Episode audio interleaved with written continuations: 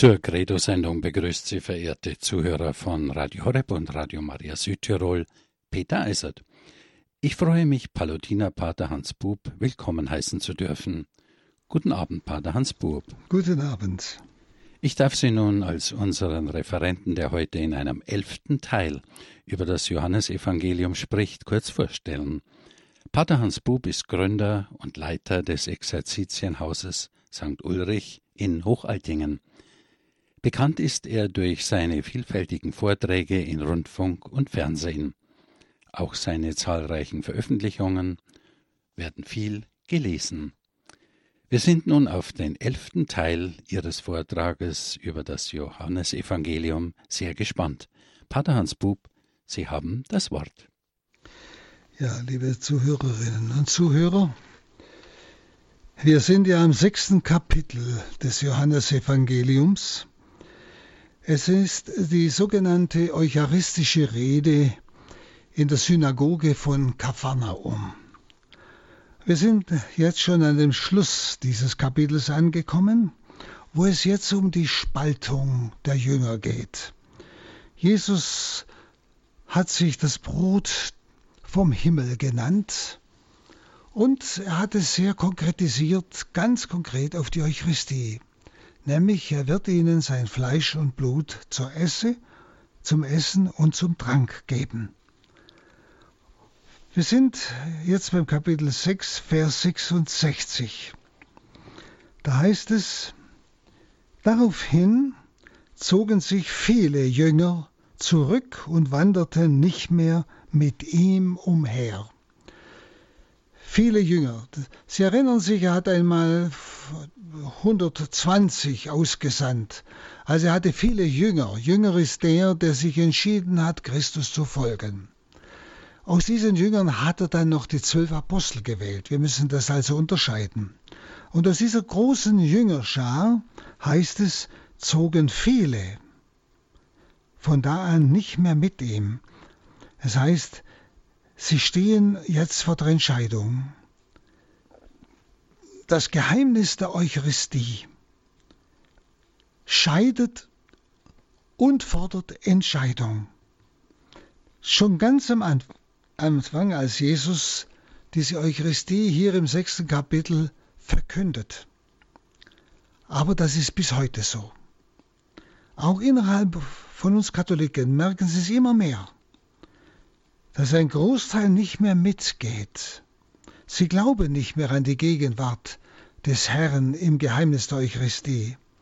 Sie kennen dieses große Geheimnis nicht mehr, in dem das ganze Lebens, ja, Geheimnis Jesu gegenwärtig ist, bis hin zu seinem Tod und seiner Auferstehung. Nicht? Nicht?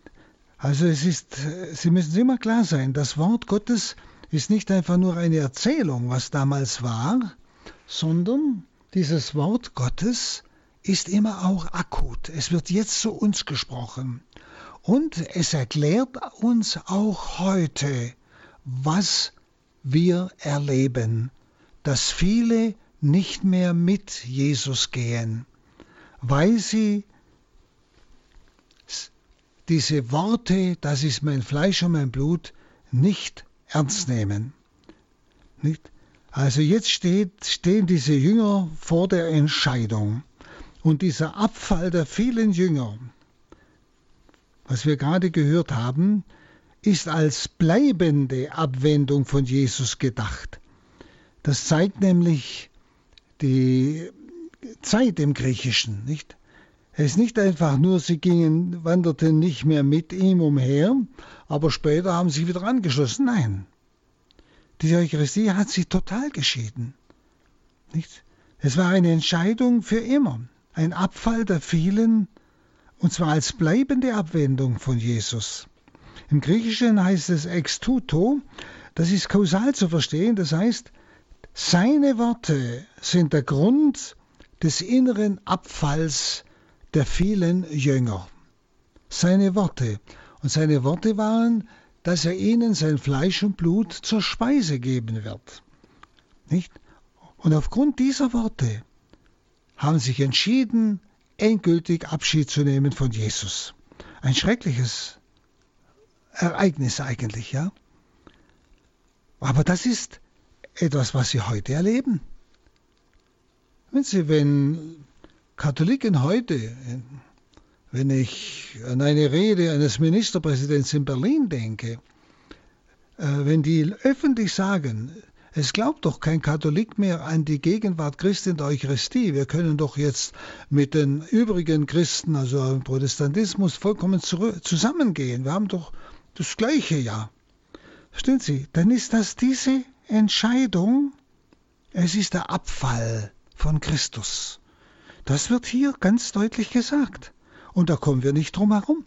Nicht drum ist es wichtig, das Wort Gottes auch für heute zu hören. Das Wort wird jetzt, wenn wir es miteinander betrachten, uns zugesprochen.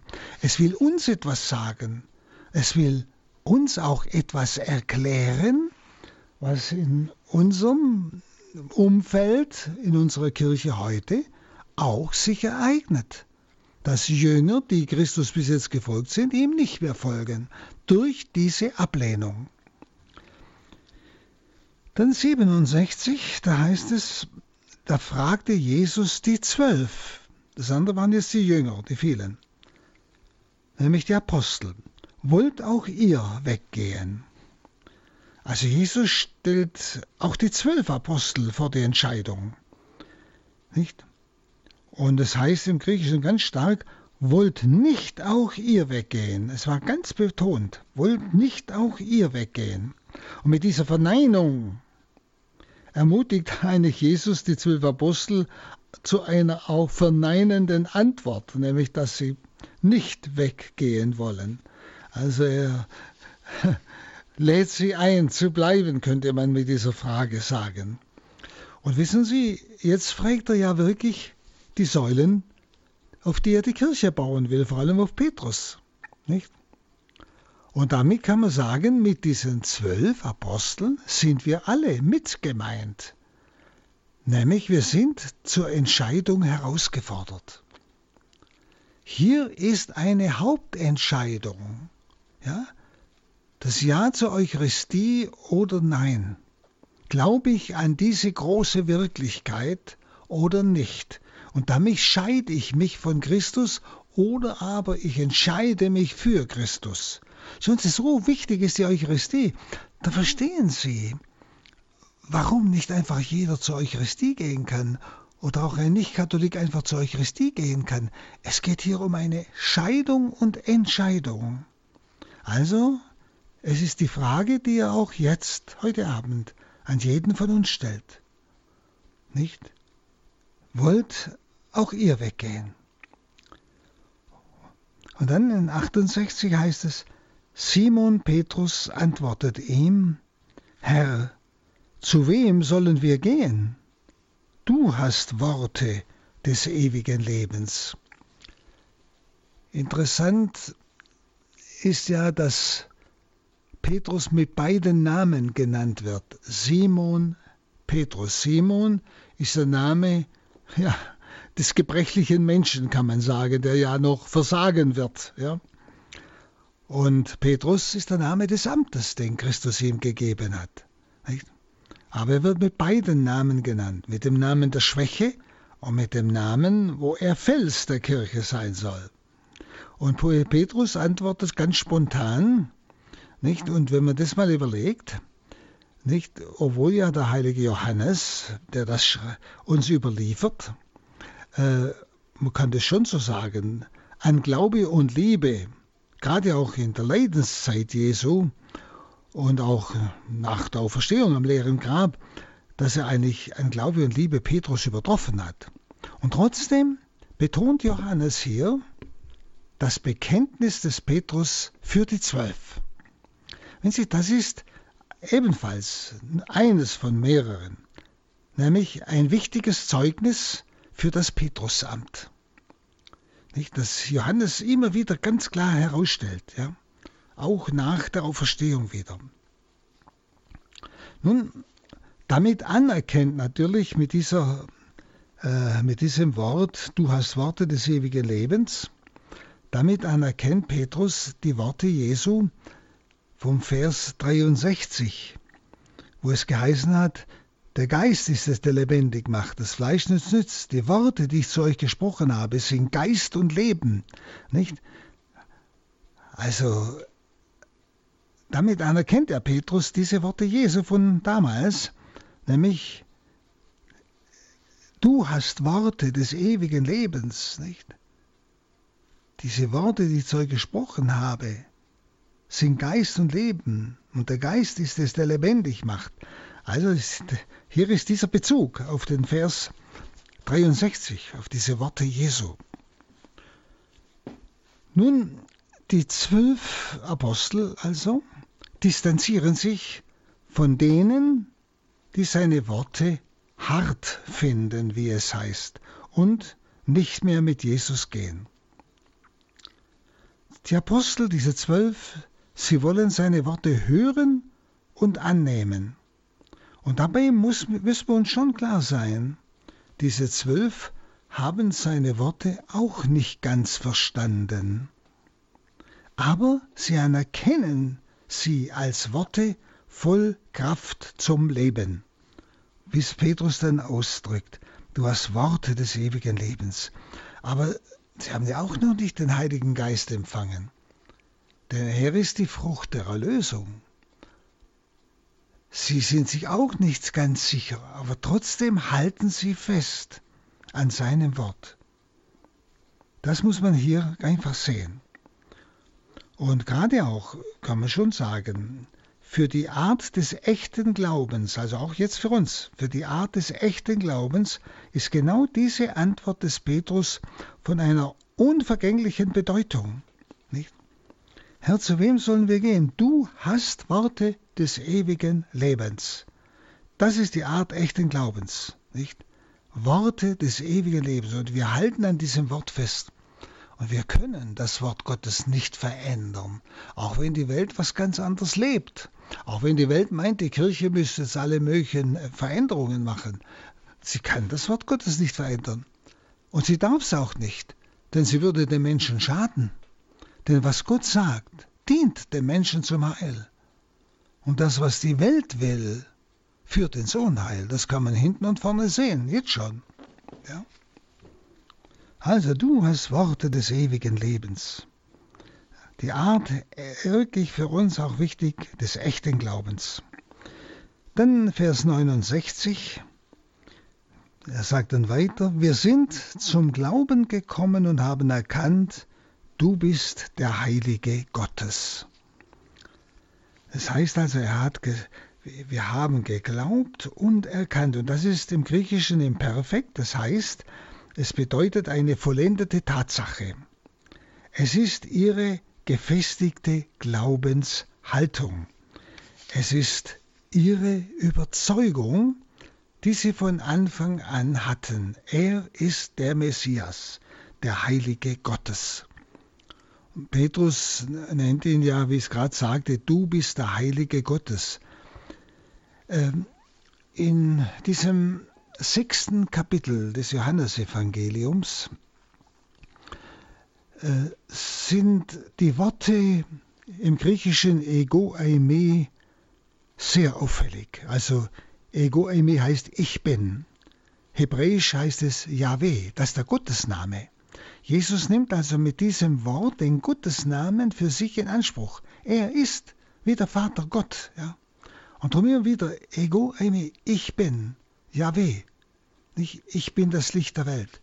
Ich bin das lebendige Brot, das vom Himmel gekommen ist. Und gerade hier im sechsten Kapitel wiederholt sich dieses Wort immer wieder. Das ist sehr auffällig. Und diesem Wort Ich bin entspricht natürlich das Syei des Petrus. Du bist der Heilige Gottes. Nicht? Diese Zustimmung zu Yahweh. Ich bin. Ja, du bist der Heilige Gottes. Ja? Das müssen wir zusammen hören. Hm? Und gerade in diesem hoheitsvollen Ich bin als Gottesname, Yahweh, ne, spricht Jesus seine Nähe zu Gott aus, zum Vater. Und durch das Wort der Heilige Gottes von Petrus ist eigentlich die größte Nähe zu Gott ausgesagt. Die Teilnahme an Gottes innerstem Wesen, kann man sagen. Das ist gemeint. Er, Jesus, der Heilige Gottes. Das heißt, es ist die Teilnahme ja, am innersten und eigensten Wesen Gottes des Vaters. Er ist Gott von Gott. Und so ist das Bekenntnis des Petrus, du bist, die Entsprechung eben zu dieser Selbstoffenbarungsformel Jesu, ego eimi, ich bin, Yahweh, ich bin. Also, wo er sich gleichsam offenbart als Gott. Und Petrus bekennt es, ja, du bist es. Du bist der Heilige Gottes. Es ist also das Bekenntnis zu dem, der als Brot vom Himmel herabgekommen ist. Dann heißt es noch, Jesus erwiderte, habe ich nicht euch, die Zwölf, erwählt? Und doch ist einer von euch ein Teufel. Er sprach von Judas, dem Sohn des Simon Iskariot, denn dieser sollte ihn verraten, einer der Zwölf. Also Jesus reagiert hier ganz eigenartig, schon damals. Und er hat sie alle erwählt. Und er macht eigentlich den Judas jetzt schon darauf aufmerksam. Er müsste es eigentlich merken.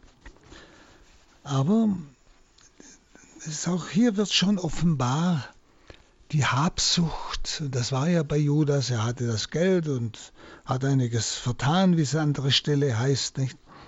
Und hat ja auch wieder sich den Verrat auch noch zahlen lassen. Nicht? Nicht? Die Habsucht macht taub für das Wort.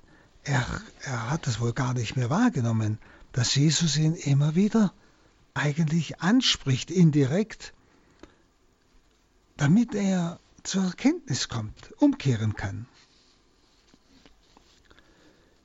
Und nun kommen wir an das siebte Kapitel. Da heißt es im ersten und zweiten Vers, danach also nach dieser Rede in Kapharnaum in der Synagoge, nicht? Danach zog Jesus in Galiläa umher, denn er wollte sich nicht in Judäa aufhalten, weil die Juden darauf aus waren, ihn zu töten. Das Laubhüttenfest der Juden war nahe. Äh, Galiläa, das war ja auch das sogenannte heidnische Galiläa, das heißt, es war gemischt. Es waren dort also nicht nur Juden, sondern auch Heiden. Dagegen in Judäa, das ist um Jerusalem, Bethlehem, das war ein rein jüdisches Gebiet. Nicht? Und deshalb, deshalb auch dieser, dieser Gedanke, denn er wollte sich nicht in Judäa aufhalten, weil die Juden darauf aus waren, ihn zu töten. Als Jesus bleibt in Galiläa. Aus diesem Grunde vorerst. Wissen Sie, nach dem was wir gerade jetzt ja betrachtet haben, nach diesem Abfall vieler Jünger in Galiläa, nicht?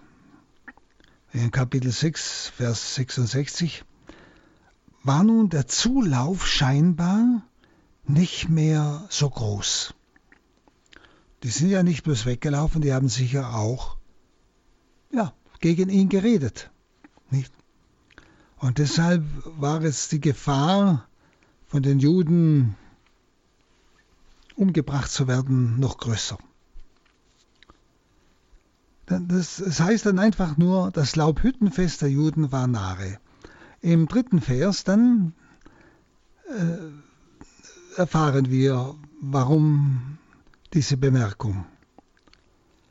Da sagten seine Brüder zu ihm, Geh von hier fort und zieh nach Judäa, damit auch deine Jünger die Werke sehen, die du vollbringst. Da sagten seine Brüder, wer ist das gemeint? Das war seine ganze Verwandtschaft. Wissen Sie, äh, in der damaligen Zeit, aber auch heute noch im arabischen Raum und verschiedenen Räumen, auch Afrika, äh, sind alle Verwandten, Cousins, Cousinen, Onkel, Tanten, sind alles Brüder und Schwestern.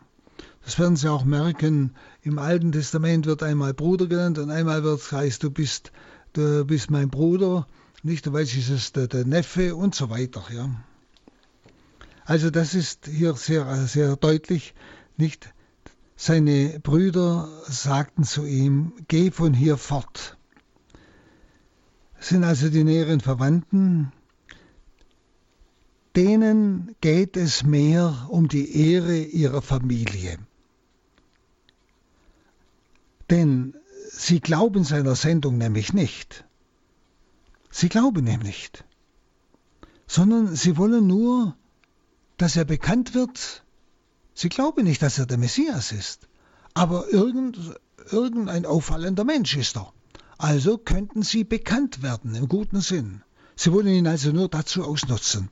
Und deshalb geh von hier fort und zieh nach Judäa, damit auch deine Jünger die Werke sehen, die du vollbringst.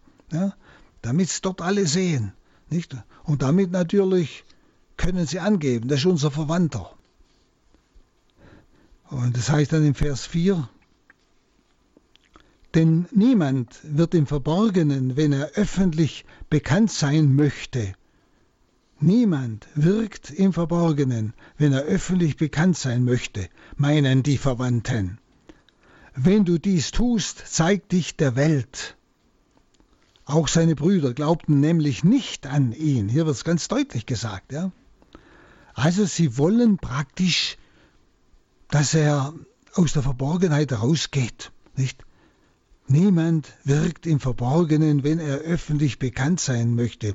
Jesus möchte nicht öffentlich bekannt sein in dem Sinn, wie es die Verwandten wollen, damit sie in einen guten Ruf kommen.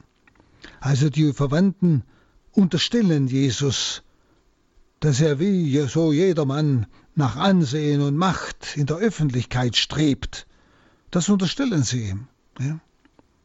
Seine Werke machten sie scheinbar doch staunend, ja, wenn sie auch nicht glauben, dass er der Messias ist. Aber seine Werke, da staunten sie doch. Und deshalb sagten sie ihm, zeig dich der Welt. Schauen Sie, hier kommt wieder die welthafte Haltung der Verwandten zum Ausdruck, weshalb Johannes sie ja auch ungläubig nennt. Auch hier wieder ein Wort, das in unsere Zeit sehr deutlich hineinspricht und uns Klarheit gibt. Nicht? Sie verwandten, sie glauben ihm nicht. Sie sind ungläubig. Aber seine Zeichen, die sind doch auffallend und man könnte ja damit Profit machen. Da muss man sich schon mal überlegen, mache ich mit Gott, mache ich mit meinem Glauben Profit? Oder ist es mir ernst? Dann im Vers 6, Jesus sagte zu ihnen, meine Zeit ist noch nicht gekommen. Für euch aber ist immer die rechte Zeit. Interessantes Wort. Was meint Jesus? Also Jesus deckt jetzt den Gegensatz auf zwischen ihm und den Verwandten. Gegensatz zwischen ihm und den Verwandten. Jesus spricht hier nicht von seiner Stunde, wie an anderen Stellen, das kennen Sie ja, sondern er spricht von seiner Zeit. Nicht? Meine Zeit ist noch nicht gekommen. Nicht? Stunde ist der vom Vater bestimmte Zeitpunkt seines Todes. Wenn Jesus also sagt, meine Stunde ist noch nicht gekommen, dann meint er die Stunde seines Todes. Er sagt ja dann am Schluss im Abendmahlsaal, jetzt ist die Stunde gekommen, wo der Menschensohn den Frevlern überliefert wird. Das ist seine Stunde, die Stunde seines Todes und seiner Auferstehung. Hier spricht Jesus von seiner Zeit. Meine Zeit ist noch nicht gekommen. Seine Zeit meint den Anruf Gottes im jeweiligen Augenblick. Das ist gemeint. Also er geht erst hinauf nach Jerusalem, wenn der Anruf Gottes an ihn ergeht. Gott kann durch zwei Sachen sprechen, er kann durch Umstände sprechen, er kann direkt sprechen, das ist klar. Das ist also gemeint, auch für uns. Meine Zeit, das ist die Zeit, in der Gott mir zeigt, was ich jetzt tun soll. Nicht? Drum sagt er ja, meine Zeit ist noch nicht gekommen, für euch aber ist immer die rechte Zeit. Nicht? Eure Zeit, das besagt, ihr steht nicht unter dem Anruf Gottes. Ihr lasst euch gar nicht von Gott führen. eure Zeit ist, ist immer die rechte Zeit. Das heißt, ihr bestimmt immer selber, was ihr tun wollt, was ihr macht, was ihr unternehmt, wie ihr euer Leben gestaltet. Ihr fragt nicht nach dem Willen Gottes. Deshalb, für euch ist immer die rechte Zeit. Ja? Das will Jesus also hier sehr deutlich sagen. Ihr steht nicht unter dem Anruf Gottes. Ihr tut, was ihr wollt. Also kann man auch so sagen, euer Leben ist bedeutungslos. Dann im Vers 7, euch kann die Welt nicht hassen, mich aber hasst sie, weil ich bezeuge, dass ihre Taten böse sind. Also die Verwandten, die brauchen den Hass der Welt nicht zu fürchten, denn die Welt liebt das ihrige, wie Sau Johannes in 15,19 schreibt. Also der Grund für den Hass der Welt liegt darin, dass er ihre Werke böse nennt. Deshalb hasst die Welt Jesus, weil er ihre Werke böse nennt. Und diese Werke sind der grundlose Hass gegen den Gottgesandten und gegen alle, die zu ihm gehören. Schauen Sie, und genau das ist wieder. Merken Sie, wie akut diese Worte Gottes sind. Ja? Euch kann die Welt nicht hassen, weil sie ja von der Welt sind, weil sie das in der Welt lieben, ja. Sie tun, was sie wollen. Sie hören nicht auf die Führung Gottes. Deshalb, ihre Zeit ist immer. Aber mich hasst die Welt, weil ich bezeuge, dass ihre Taten böse sind.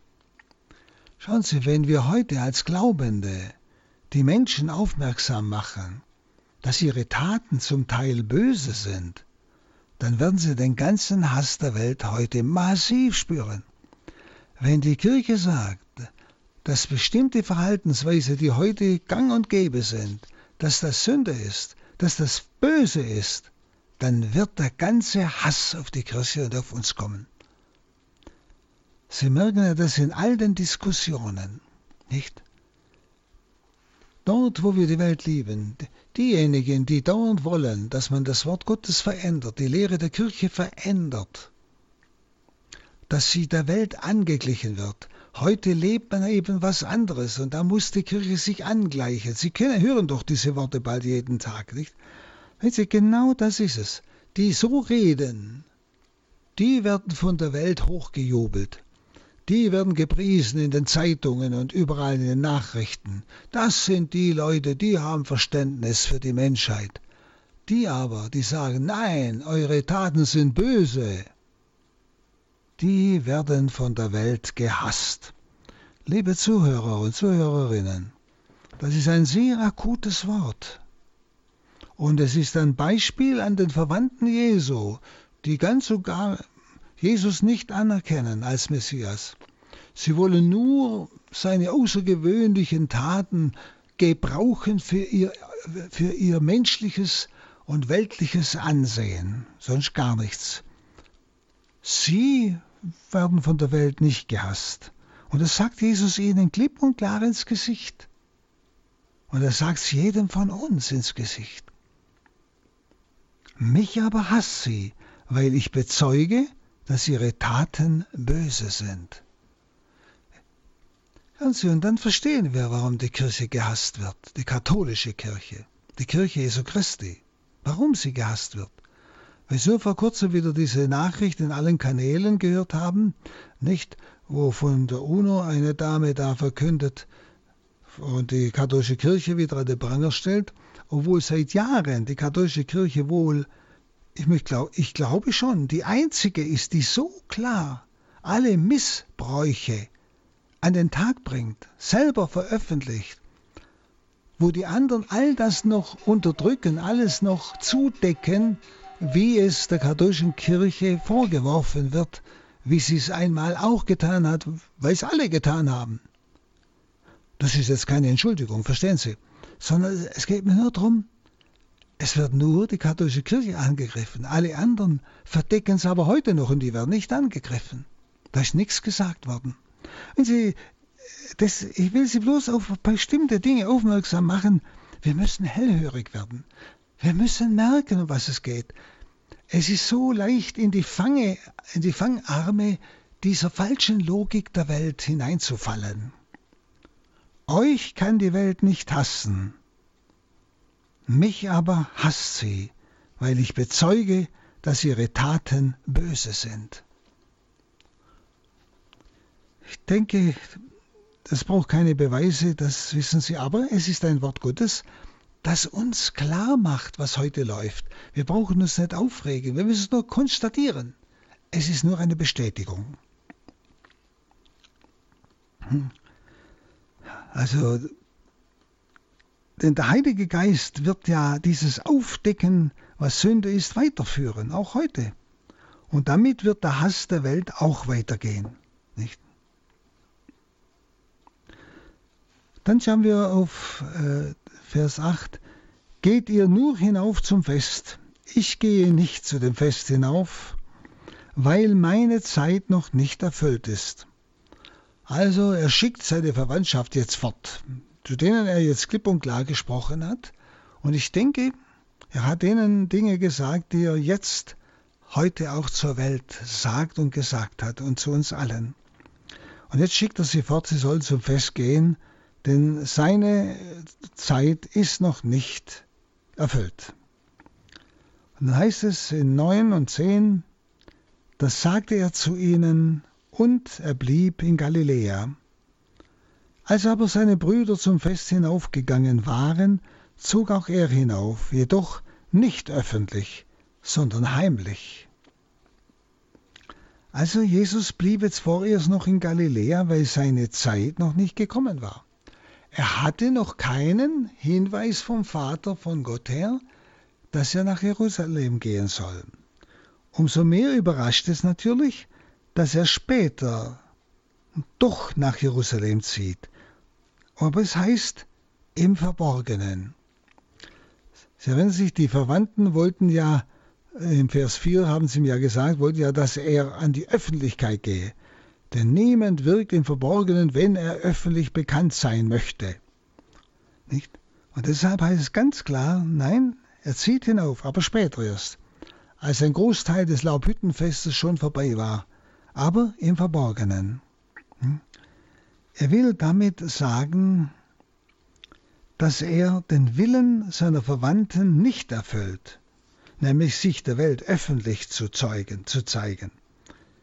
Den Willen der Verwandten tut er nicht.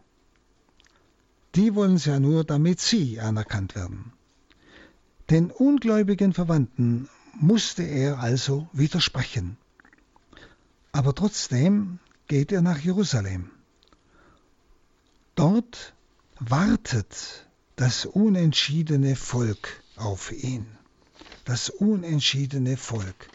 Und das war wohl der Hinweis von Gott her, doch noch hinaufzugehen zu diesem unentschiedenen Volk. Es heißt nämlich dann im Vers 11, die Juden suchten beim Fest nach ihm und sagten, wo ist er?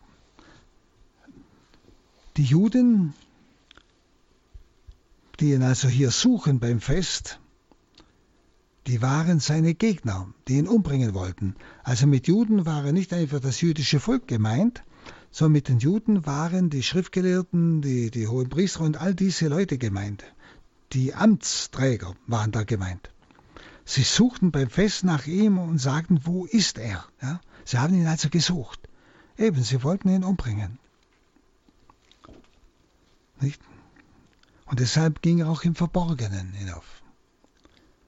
Und zwölf heißt es dann, Und in der Volksmenge, also hier ist der Unterschied zwischen den Juden und der Volksmenge, ja, merken Sie.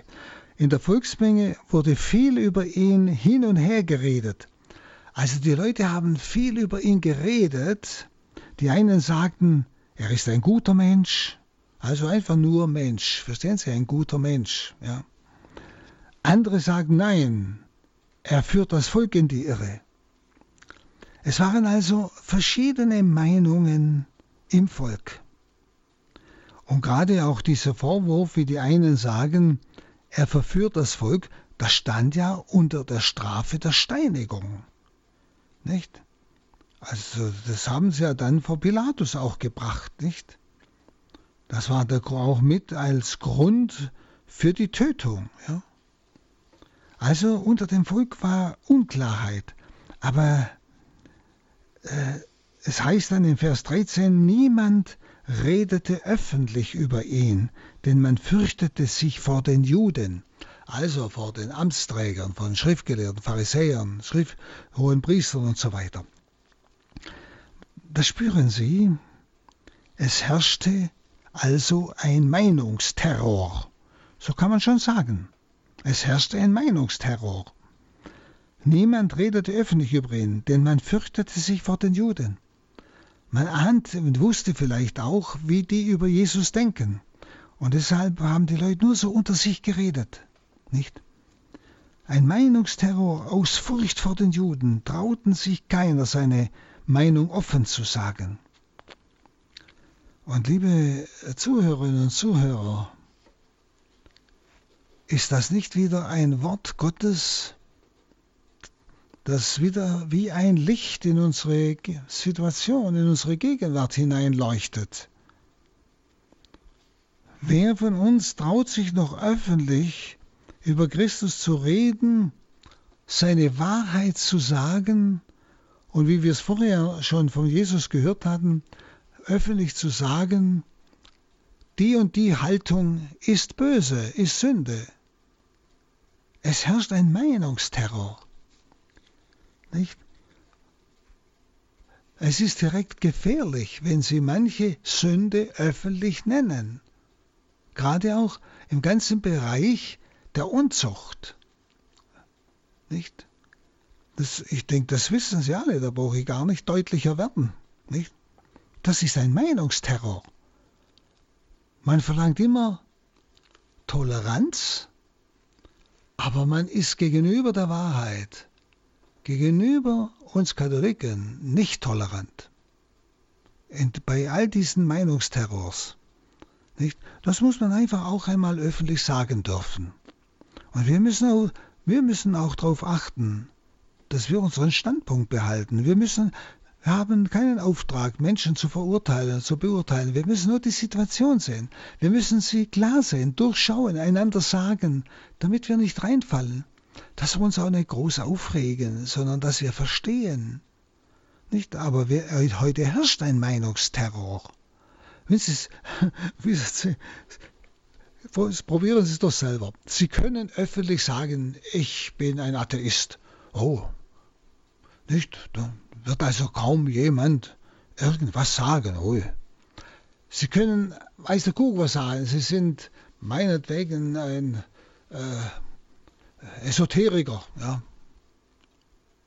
Sie können alles Mögliche sagen, was sie sind. Auch die verschiedensten Religionen, ein Hindu, ein Moslem oder wie auch immer. Das können sie alles sagen. Da wird sie keiner in Frage stellen, keiner angreifen. Kaum.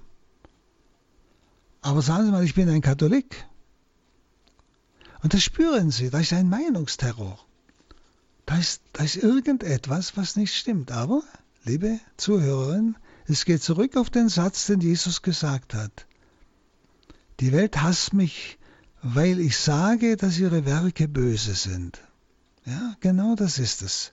Und das hängt mit katholisch zusammen, weil die katholische Kirche eigentlich noch das einzige Bollwerk ist gegen all diese weltlichen Strömungen und bösen Taten, um mit den Worten Jesu zu sprechen. Lassen wir uns nicht von Meinungsterror bestimmen und umwerfen. Aber lasset uns verstehen, was läuft. Hier, dieses Wort Gottes. wird uns vieles, was um uns geschieht, erklären, verstehen machen. Und wir brauchen bloß nur staunen, wir brauchen uns gar nicht aufregen. Dann der Vers 14. Es heißt, schon war die Hälfte der Festwoche vorüber, da ging Jesus zum Tempel hinauf und lehrte. Also erst nach der Hälfte der Festwoche ging Jesus in den Tempel. Sie haben ihn ja vorher schon überall gesucht. Nicht? Und er geht in den Tempel und es heißt, er lehrte. Das Lehren bestimmt also den ganzen Abschnitt, was er jetzt in dieser Festwoche eigentlich vorhat. Er lehrt. Und er lehrt im Tempel. Das heißt natürlich nicht im offiziellen Bereich, sondern in dem Laienbereich. Er war ja für die, für die alttestamentlichen Leute, war er ein, wie wir sagen würden, ein Laie. Er gehörte nicht zu den schriftgelehrten Pharisäern und so weiter. Dann 15. Die Juden wunderten sich und sagten, wie kann der die Schrift verstehen, ohne dafür ausgebildet zu sein? Also wieder die Juden, das sind wieder die Amtlichen, Pharisäer, Schriftgelehrten, Hohepriester. Die Juden, die ihn also suchen, weil sie ihn umbringen wollen. Die waren ja seine Gegner, nicht? Und äh, sie, sie werfen ihm jetzt vor, nicht? Ja, wie kann denn der die Schrift verstehen? Das, da erleben wir also an diesem Wort, dass er den Leuten das Alte Testament erklärt hat. Das war ja die Schrift damals, ja. Er hat also praktisch aus dem Alten Testament wohl erklärt, wer der Messias ist und was Gott verheißen hat und was der Auftrag des Messias ist. Also deshalb die Frage dieser Schriftgelehrten, wie kann der die Schrift verstehen, ohne dafür ausgebildet zu sein? Ja? Also Jesus behauptet ja, dass die Schrift von ihm Zeugnis gebe. Sie kennen ja die Stelle. Er sagt ja, die Schrift gibt von mir Zeugnis. Die Propheten, Mose und die, die Psalmen, sie geben von mir Zeugnis. Hat er an anderer Stelle gesagt. Ja? Und deshalb auch jetzt dieser Angriff der amtlichen Juden, dass er nie in eine Schule eines Gesetzeslehrers gegangen war. Und er lehrt die Schrift. Er legt die Schrift aus. Er sagt, dass die Schrift das alles von ihm eigentlich sagt, dass die Schrift von ihm dieses Zeugnis gibt. Ja? Er beweist sich aus der Schrift als der Messias, der, der all diese Worte die vorausgesagt sind, erfüllt. Dann Vers 16. Darauf antwortete ihnen Jesus, Meine Lehre stammt nicht von mir, sondern von dem, der mich gesandt hat. Also für das Judentum konnte der Wille Gottes nur aus der Schrift gelernt werden. Die Schrift war der wichtigste Beweis für alles, aber gerade auch für den Willen Gottes, der sich in der Schrift ja zeigt. Jesus aber verkündet unmittelbar Wort und Weisung Gottes, so wie der Vater ihn gelehrt hat, nicht? Meine Lehre stammt nicht von mir, sondern von dem, der mich gesandt hat. Also er nimmt da etwas in Anspruch, das war schon ungeheuerlich. Nicht? Er hat das, was er lehrt, hat er nicht aus sich selber. Er, ist, er hat nicht irgendeine Privatlehre zu verkünden, sondern er ist gesandt von einem anderen. Und dessen Weisung und dessen Wort verkündet er. Nicht? So wie der Vater ihn gelehrt hat. Dann in Vers 17. Wer bereit ist, den Willen Gottes zu tun, wird erkennen, ob diese Lehre von Gott stammt oder ob ich in meinem eigenen Namen spreche. Also deshalb kann Jesu Lehre nicht äußerlich überprüft werden. Denn sie stammt ja von dem, der ihn gesandt hat. Sie kann nicht äußerlich überprüft werden. Es geht nämlich um Glauben an Jesus, den Gesandten. Das heißt also, ich muss mich zuerst riskieren. Ich muss mich auf diesen Jesus total einlassen. Ich kann ihn nicht ausdenken, sondern ich muss mich ihm ausliefern, ihn lieben, dann kann er sich mir offenbaren. Also im lebendigen Glauben, sagt Jesus, kommt es zur Erkenntnis, kommt es aber auch zur Gewissheit, dass Jesu Offenbarung von Gott stammt und nicht aus eigener Autorität kommt.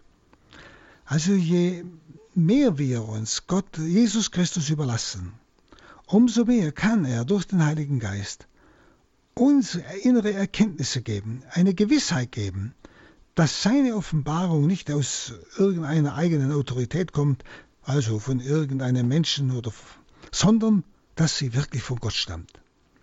Das ist ja die Erfahrung, die jeder Glaubende machen kann. Sie werden merken, je, am Anfang des Glaubens hat mancher noch so Zweifel oder versteht noch nicht, versteht dies nicht oder jenes nicht. Oder denken Sie auch an so vieles Leid in der Welt. Das, wer soll das verstehen? Unheil. Wer soll das verstehen? Und je tiefer aber der Mensch, das ist eine Jahrtausende Erfahrung, wie Jesus hier sagt, je tiefer der Mensch den Willen Gottes tut, das heißt Ja sagt zu dem, was Gott jetzt zulässt oder tut, nicht? Also wer sich ganz und gar Jesus überlässt, das Glaube, der wird immer tiefere Erkenntnisse bekommen der wird durch unverständliche Ereignisse sogar durchschauen und ahnen können, wie auch dort Gott am Werke ist, obwohl es vielleicht ganz paradox klingt. Deshalb sagt Jesus, wer bereit ist, den Willen Gottes zu tun, wird erkennen, ob diese Lehre von Gott stammt oder ob ich meinen eigenen, in meinem eigenen Namen spreche. Also wenn ich das, was Jesus sagt, tue, er sagt es an einer anderen Stelle ja auch, wer die Wahrheit tut, kommt an das Licht. Indem ich das, was Jesus sagt, tue, indem ich das Wort Gottes lebe, aus Liebe zu ihm, umso mehr erkenne ich darin eigentlich, dass es ein Wort ist, das nicht von Menschen kommen kann, sondern nur von Gott kommen kann. Aber verstehen Sie, wir wollen immer zuerst verstehen, dass es von Gott kommt und dann wollen wir es leben. Diesen Weg gibt es nicht. Der Mensch, das geschaffene Wesen, ich muss zuerst diesem Gott mich ausliefern. Ich muss zuerst dieses Wort, das von Gott kommt, tun, um zu erfahren, es ist Wahrheit, um zu erfahren, es stimmt, um zu erfahren, das ist göttliche Weisheit, die kann nie von Menschen sein. Das ist gemeint. Und deshalb, wissen Sie, wird vieles, ja alles, die ganzen Ge Geheimnisse unseres Glaubens nur vom Glaubenden verstanden werden, von Ungläubigen nicht. Das sehen Sie ja, wie Zeitungen und solche Leute über die Kirche schreiben, wo man sagen muss, die schreiben über die Kirche. Ja, ich möchte fast sagen, wie ein Erstklässler über Atomphysik. Also sie schreiben über Kirche, wo man spürt, die haben keine Ahnung, was das ist. Sie haben keine Ahnung von diesem Geheimnis. Sie können es gar nicht fassen. Sie werden das an vielen Dingen merken, auch in den ganzen Diskussionen, die heute laufen. Da werden Sie ganz genau merken, die Menschen können das, was das Wort Gottes sagt, nicht verstehen. Was die Kirche lehrt, sie können es nicht verstehen. Nur der Glaubende er kann es voll verstehen. Der Glaubende kommt dahinter. Dem Glaubenden wird es vom Geist Gottes offenbart. Das ist die Tatsache. Das ist genau das, was Jesus hier wieder sagt, was für uns heute sehr akut ist und uns auch ein Verständnis gibt, dass viele, die sich zwar katholisch noch nennen, aber keinen Glauben mehr haben. Also einfach vieles nicht mehr verstehen können. Nicht? Sie, sie, lehnen die Kirche ab und sie ist altmodisch, alles mögliche. Sie kennen ja diese Worte von unseren sogenannten Mitglaubenden, wie sie sich nennen. Aber sie glauben wohl nicht mehr, sonst würden sie es verstehen. Verstehen Sie? Das ist nämlich genau diese Aussage. Ja? Wenn wir es wenn verstehen, dann weil wir glauben. Glaube ist nicht ein ich halte es für recht oder nicht recht, hat nichts mit meiner Meinung zu tun, sondern ist eine Gnade des Erkennens, ein tieferes Sehen. Das ist etwas, was von Gott geschenkt ist. Das ist Glaube. Das muss man einfach auch hier dazu sagen, damit man das versteht. Jetzt hören Sie nochmal den Satz. Wer bereit ist, den Willen Gottes zu tun, also sein Wort einfach zu leben, wird erkennen, ob diese Lehre von Gott stammt oder ob ich in meinem eigenen Namen spreche. Wer im eigenen Namen spricht, sucht seine eigene Ehre. Wer aber die Ehre dessen sucht, der ihn gesandt hat, der ist glaubwürdig und in ihm ist keine Falschheit. Wer die Ehre dessen sucht, der ihn gesandt hat, der ist glaubwürdig und in ihm ist keine Falschheit. Also, das ist eigentlich, kann man sagen, ein Grundsatz für jeden Gesandten. In ihm gibt es kein Unrecht, das heißt, kein Widerspruch zum Gottes Willen, keine Sünde. Nicht? Und er hat ja einmal gesagt, wer kann mich einer Sünde bezichtigen? Ja? Wo stehe ich gegen Gott? Sein Wort entspricht seinem Leben. Ja? Also, kein Widerspruch zu Gottes Willen, keine Sünde. Und das ist nicht Anmaßung, sondern er darf nicht anders sprechen als Sohn Gottes. Als Sohn Gottes muss er das so sagen. Nicht? Wer aber die Ehre dessen sucht, der ihn gesandt hat, der ist glaubwürdig und in ihm ist keine Falschheit. Und sein ganzes Leben zeigt er dauernd, dass er dauernd vom Vater spricht. Nie, nicht, er sucht nie die seine Ehre, er sucht die Ehre des Vaters. Nicht? Also kann ich ihm glauben. Er sucht nicht das Seine. Wie er ja sagt, wer im eigenen Namen spricht, sucht seine eigene Ehre. Dann Vers 19 hat Mose euch nicht das Gesetz gegeben, aber keiner von euch befolgt das Gesetz. Warum wollt ihr mich töten? Mose hat ja das Gesetz gegeben, du sollst nicht töten, ja? Mose hat euch das Gesetz gegeben, aber keiner von euch befolgt das Gesetz. Er spricht ja zu diesen Juden, ja?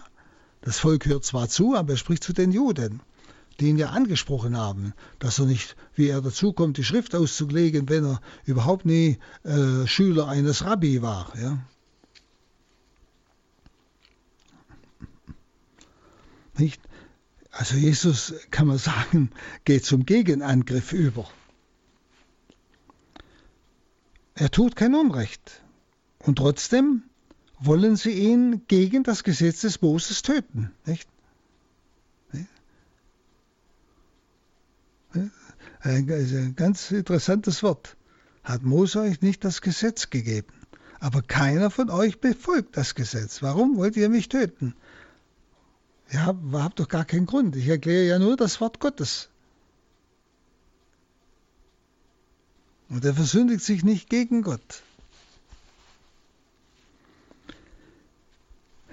Dann 20.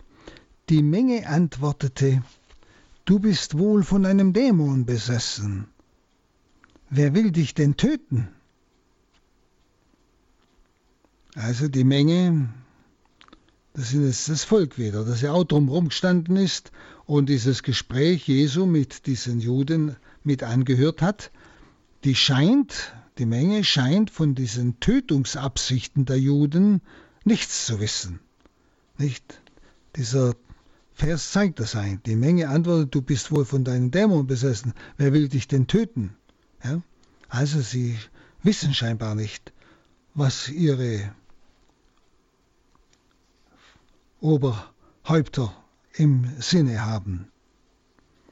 Und Jesus entgegnete ihnen, ich habe nur ein einziges Werk vollbracht, und ihr alle wundert euch darüber.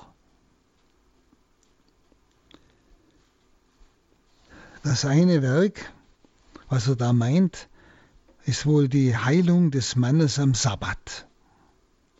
Nicht? Dieses Werk, das werfen sie ihm ja vor als Sabbatübertretung. Statt dass sie eigentlich darüber nachdenken und dadurch in ihm einen Gottgesandten erkennen sollten. Nicht? Ich habe nur ein einziges Werk vollbracht und ihr alle wundert euch darüber. Sie wundern sich.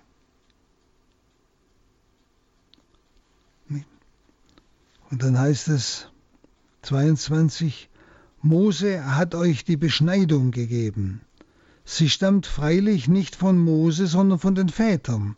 Und ihr beschneidet einen Menschen auch am Sabbat. Da merken Sie, dass er im vorhergehenden Vers diese Heilung äh, des Mannes am Sabbat gemeint hat, nicht? Das eine Werk war die, also diese Heilung am Sabbat. Äh, und da werfen sie ihm ja die Übertretung des Sabbatsgebot vor und wollen ihn deshalb eigentlich ausschalten. Und dann sagt er nämlich in 23, wenn ein Mensch am Sabbat die Beschneidung empfangen darf, damit das Gesetz des Mose nicht missachtet wird, warum zürnt ihr mir? Weil ich am Sabbat einen Menschen als Ganzen gesund gemacht habe. Also bei der Beschneidung am Sabbat, ist ja auch eine Arbeit, ja, geht es um das Heil des Menschen. Es geht ja um den Bund mit Yahweh. Jesus hat ebenfalls einen ganzen Menschen geheilt. Oder sagt Jesus, was ist da gegen das Gebot des Mose? Ihr beschneidet weil es ums Heil des Menschen geht. Ich habe einen ganzen Menschen heil gemacht und bei mir soll es gegen das Gebot des Mose gehen, also gegen das Sabbatgebot.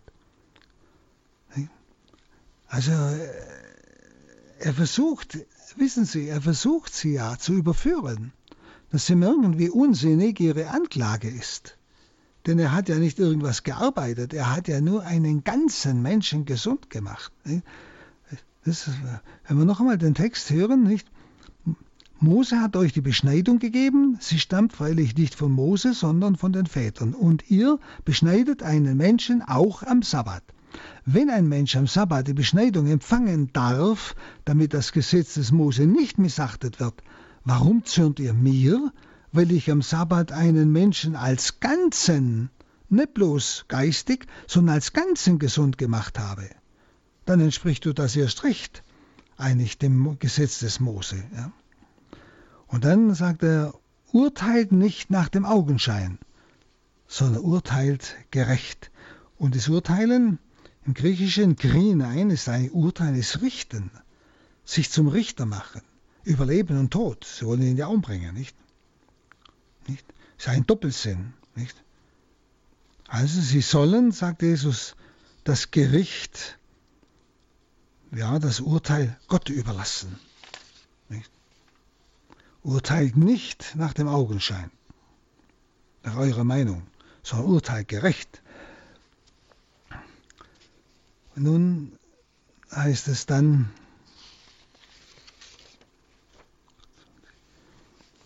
das sagten einige Leute aus Jerusalem,